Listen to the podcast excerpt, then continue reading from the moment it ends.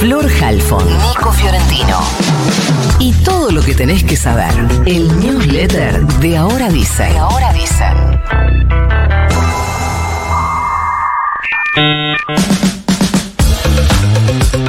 Difícil resumir lo que pasó el fin de semana en Israel. En un rato va a venir Juan Elman a explicarlo. Lo que es indudable es que el primer ministro israelí, Benjamín Netanyahu, declaró el estado de guerra después de un ataque masivo por parte del grupo palestino Hamas. Hamas disparó miles de cohetes desde la franja de Gaza hacia Israel. Se metieron milicianos al territorio a disparar contra civiles en un ataque sin precedentes que habla también de la vulnerabilidad o la capacidad de vulnerar la seguridad y la inteligencia israelí. Los muertos se cuentan de asientos.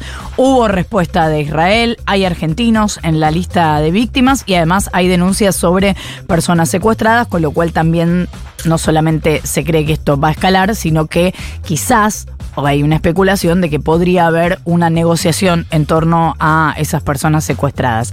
Ayer la Cancillería Argentina abrió un registro en el consulado de Tel Aviv para los argentinos que quieran ser repatriados y las noticias llegan minuto a minuto, todas desgarradoras desde esa zona de Medio Oriente.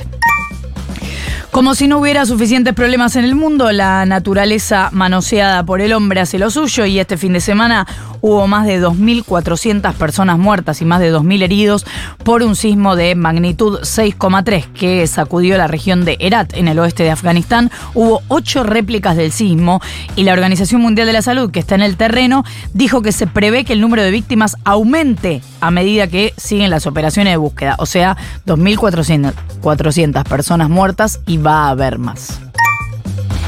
Hace rato que hablamos de este reclamo y ahora integrantes de la red interbarrial Buenos Aires, que nuclea a vecinos y vecinas de barrios porteños, hizo una protesta a la que llamó semaforazo para pedir que lo que para ellos es el problema del actual código urbanístico que rompe la identidad de los barrios, se modifique. Pidieron en cuatro esquinas de la ciudad de Buenos Aires que se cambie esta norma que permite construcciones en altura en barrios de casas bajas. Se habló en el reclamo de, por ejemplo, Villa Ortúzar, Chacarita, Colegiales, Parquechas, pero siguen reclamando a la par en la legislatura.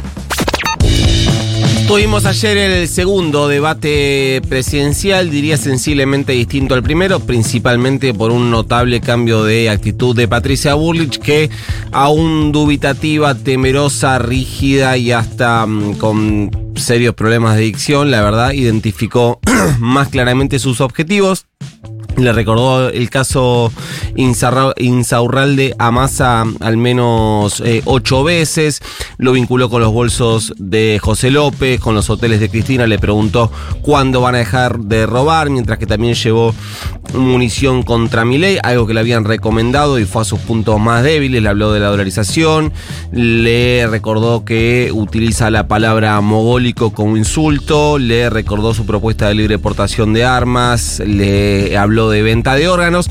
Digamos que Burrich hizo la tarea, aunque su performance eh, es tan compleja, tan complicada a la hora de hablar que me parece termina no capitalizándolo del todo.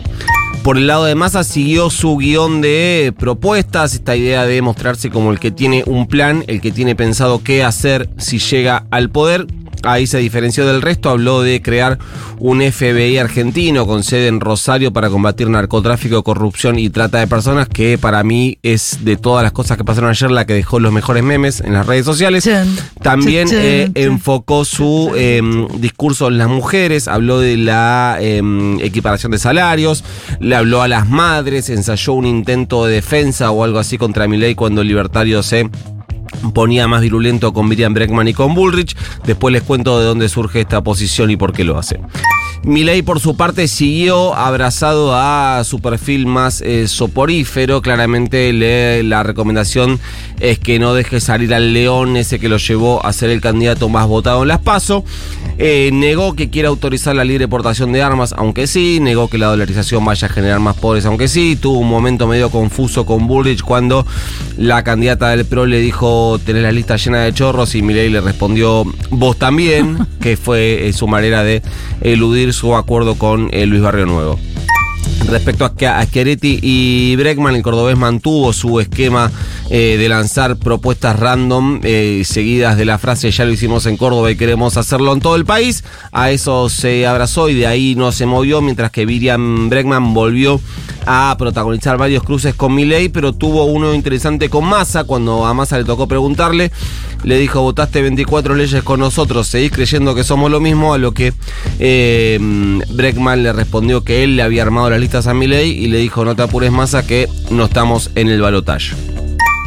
Cuando tembló el peronismo durante 20 minutos fue el viernes por la tarde, cuando se supo que Jessica Sirio iba a dar una entrevista en Telefe. Finalmente no sacó eh, más información que complique a Martín Insaurralde, hoy su ex marido, de quien eh, no dijo nada bueno pero tampoco nada malo.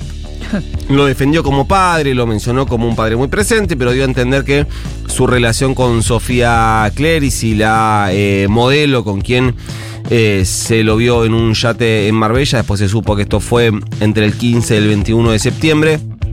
Eh, lo que dio a entender Sirio es que ese vínculo arrancó como una infidelidad cuando ellos todavía estaban casados. Desmintió que el acuerdo de divorcio entre ambos eh, sea en una cifra de 20 millones de dólares como habían dado a entender. Dijo que ni siquiera está cerrado eh, todavía la división de bienes entre ellos dos y además rechazó cualquier pregunta sobre el patrimonio o el nivel de gastos del ex jefe de gabinete de la provincia de Buenos Aires y hoy también hay que decir ex jefe de campaña de Unión por la Patria de la provincia de Buenos Aires.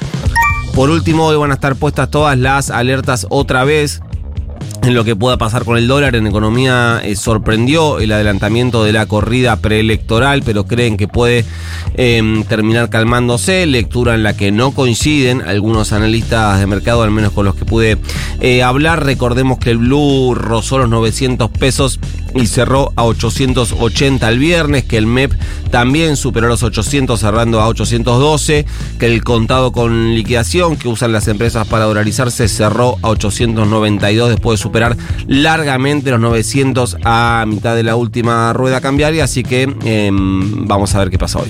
Y mandemos el newsletter mientras, dale.